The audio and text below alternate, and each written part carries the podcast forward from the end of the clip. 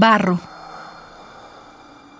El poeta Miguel Hernández dedicó uno de sus textos al referirse a sí mismo como esta materia húmeda, sucia, pisoteada e informe que pasa desapercibida a la mirada altiva de su enamorada.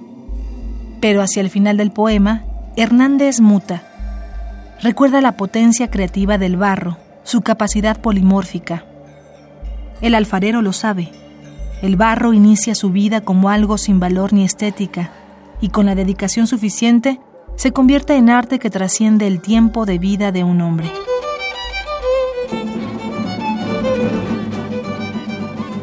Gorky González fue uno de los ceramistas más preparados de México.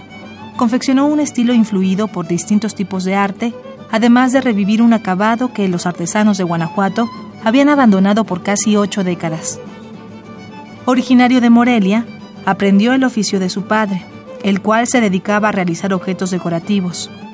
Cuando a los 23 años se trasladó a San Miguel de Allende para estudiar en la Escuela de Artes y el Instituto Allende, entendió que un utensilio podía incluir la decoración en sí.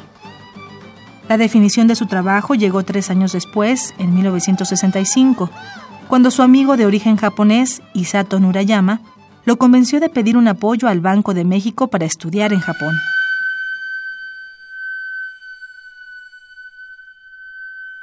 Del maestro Tsuji Seimei, el alfarero aprendió la cerámica shigaraki, cuya principal característica es la resistencia de la arcilla obtenida de la cama del lago Biwa.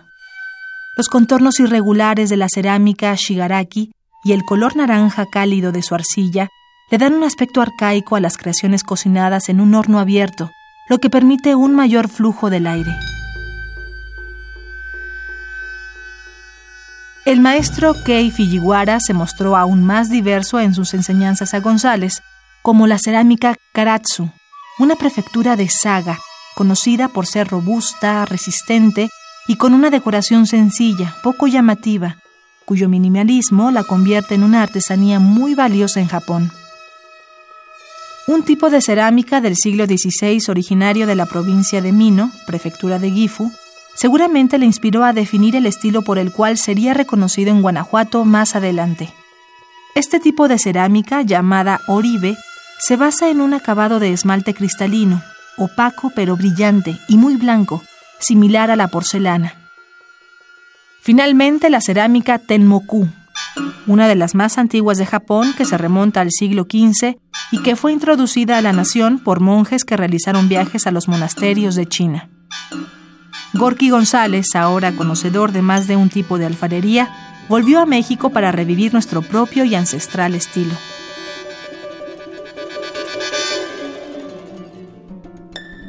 Mallorca, la isla española situada en el Mediterráneo, fue durante la Edad Media el principal exportador de un tipo de cerámica nacida, como muchas otras artes, de la mezcla de las culturas española y morisca. Su origen le apodó como cerámica mayólica, aunque otros más defienden que el nombre no se refiere a Mallorca, sino a Malica, el antiguo nombre de Málaga, donde también se cuenta con una antigua tradición de alfarería. La mayólica surgió casi por accidente, en un intento de los pueblos árabes por replicar la cerámica china utilizando un mineral de arcilla conocido como caolinita. Actualmente, otro de los nombres que le damos a este tipo de cerámica es taladera.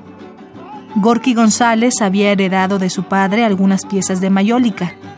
Con el objetivo de rescatar este estilo no visto en Guanajuato desde el siglo pasado, el artesano fundó el taller Alfarería Tradicional el esmalte blanco lechoso aplicado en la mayólica cubre el interior y el exterior de las piezas y al mismo tiempo funge como base para concluir la decoración con estaño, sílice y plomo, el cual logró eliminar de la fórmula para acoplarse a las normas internacionales. En más de 45 años de trayectoria, la alfarería de Gorky González recorrió el mundo Brasilia, Lima, Madrid, Nueva York, París, Tokio y varias ciudades mexicanas celebraban la riqueza que el artista reinventaba desde el pasado. Varios premios nacionales, incluido el de Ciencias y Artes en 1992, celebraron sus aportaciones y enaltecieron su oficio, el cual continuó hasta sus últimos días, cuando el temblor de sus manos no afectaba la firmeza inmortal de sus creaciones. El viernes 13 de enero de 2017, el alfarero dejó el mundo en su casa de Guanajuato. Tenía 77 años y un legado que incluye un hijo que supo seguir el oficio y un taller donde el conocimiento evita su propio fallecimiento.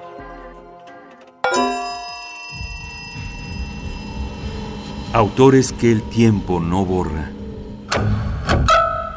Indeleble.